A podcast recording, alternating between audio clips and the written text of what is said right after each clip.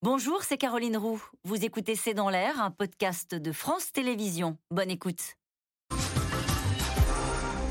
Georgina Wright, question de Dominique à Paris. Quel serait l'impact d'un retour de Boris Johnson sur les relations franco-britanniques? On avait vu qu'elles n'étaient pas bonnes, les relations entre Emmanuel Macron et Liz Truss, hein, qui avait refusé de dire si euh, Macron était un ami ou un ennemi. Mais elle s'était améliorée, parce qu'à Prague, il y a eu un sommet euh, de la communauté politique européenne qui a réuni les 44 euh, dirigeants européens. Et là, il y a une annonce que de, la part du président Macron et de Liz Truss qu'il qui y aurait un sommet en 2023. Le premier sommet en 5 ou 6 ans, il me semble. donc c'était une grande annonce, c'était un moment de, voilà, c'est un renouveau. Ça fait 6 ans qu'il n'y a pas eu de, sommet franco-britannique Il me semble, oui, c'est de 2017 ou 2018. 2018. Comment expliquer que ce grand pays qui est notre voisin, euh, on s'amuse à, se chamailler comme Mais ça Je pense que ça en dit long sur, la relation. Il y, a eu, il y a eu plusieurs choses hein, qui, qui, ont vraiment euh, endommagé cette relation. Il y a eu les négociations Brexit, il y a une volonté d'essayer de les séparer de la relation bilatérale, mais ça a été très compliqué, surtout que euh, au, Royaume-Uni, c'est souvent c'est à cause du, à cause du président Macron qu'on n'a pas ce qu'on veut, que l'Union européenne est difficile. Donc il y avait de ça. Il y a aussi évidemment tous les accords, enfin à Calais et, et, les migrants. Euh, il y avait l'accord de pêche qui est lié au Brexit, mais qui continue à être un problème. Et puis il y a eu l'affaire des sous-marins, qui a aussi été un coup très difficile. Mais il y a eu un rapprochement. Florentin Collin, est-ce qu'on s'amuse à se chamailler ou est-ce qu'il euh, faut faire attention parce qu'à force de s'amuser de chamailler, on va se chamailler vraiment ou euh, Oui, oui, c'est un petit peu le risque. il y a un peu des deux, c'est-à-dire que on impute toujours les difficultés, particulièrement venant du Royaume-Uni, à l'Europe et à la France, puisque l'Europe, c'est la France. On pense que c'est la France qui dirige l'Europe plus ou moins avec les Allemands. Mais comme le voisin, c'est la France et qu'il y a des problèmes d'immigration entre les deux. Euh, donc, euh, les chamailleries, oui, étaient très inquiétantes parce qu'on est arrivé. Euh, la France et le Royaume-Uni sont quand même des alliés très proches. En termes de défense, c'est les alliés les plus proches qui soient. Il y a un accord de défense qui a été signé en 2010, en 2010 par, par Cameron et Sarkozy. Les militaires français et les militaires britanniques travaillent en opération ensemble, et d'ailleurs ça se passe très très bien euh, en général.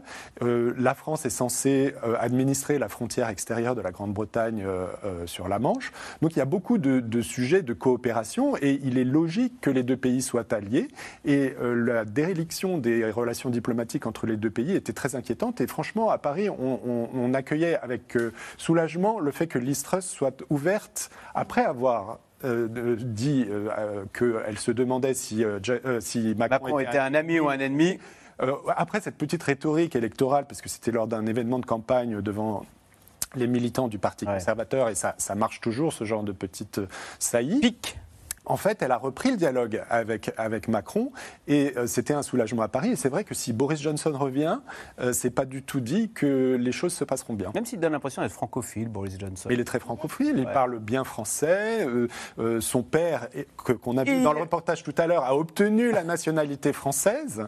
donc oui, c'est une famille qui, qui, est très proche en réalité de. Il, est francophile, mais, mais Boris Johnson, le problème c'est que on, pense qu'on connaît, mais en fait, on ne sait pas vraiment ce qu'il pense vraiment.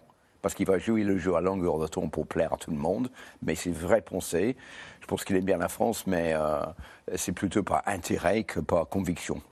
la veille du. Euh, il, écrit des éditos pour le Daily Telegraph, hein, et la veille du référendum, il l'a dit lui-même, il a écrit deux éditos, un pour et un contre le Brexit c'est que c'est pas un idéologue, c'est un opportuniste. Hein. Mais bon, euh, à, ce point-là, ça s'appelle une girouette, non? Ou un avocat. Ou un avocat. Alors, et le roi dans tout ça À quoi sert-il sinon à regarder passivement les difficultés du peuple britannique?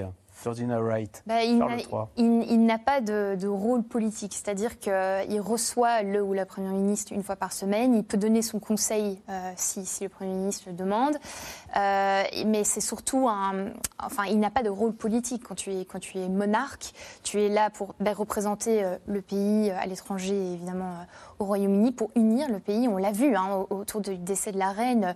Le, pays, c'est vraiment, même en Écosse, il y a eu un, moment de, pause c'était vraiment un deuil national. Mais le, roi ne peut pas choisir le Premier ministre et, et, je pense que ce serait très mal vu s'il commençait à donner son avis. Je, pense, qu'il sort soulagé que Liz Truss s'en aille parce qu'il y a eu un film à son insu d'ailleurs qui était, qui était fait où Liz Truss rentre dans une pièce et on voit le, le roi qui, qui le salue. oh là là là là, encore vous, au secours. Donc euh, je pense qu'il est peiné par ce qu'il voit dans, dans, dans, dans la politique britannique en ce moment. Ça ajoute à l'anxiété des Britanniques d'avoir perdu en plus la reine. C'est ce qu'on dit, l'Istress en 45 jours, elle a enterré euh, la reine, la livre sterling et le Parti conservateur. Mais ça ajoute à l'anxiété des Britanniques d'avoir perdu cette figure euh, rassurante et ce phare qu'était la reine en plus bah, Ça ajoute à ce sentiment de fin de règne qu'on connaissait quand Elisabeth II était encore, euh, encore vivante et à ce sentiment de fin d'une époque, en effet, puisque euh, la reine, c'était la, continuité. Elle a eu 15 ministres. Alors la nouvelle plaisanterie, c'est que le roi Charles aura en trois mois plus de premiers ministres que sa mère Elisabeth. Ah bah, parce que s'ils tiennent 45 jours, il va les voir défiler, les premiers ministres.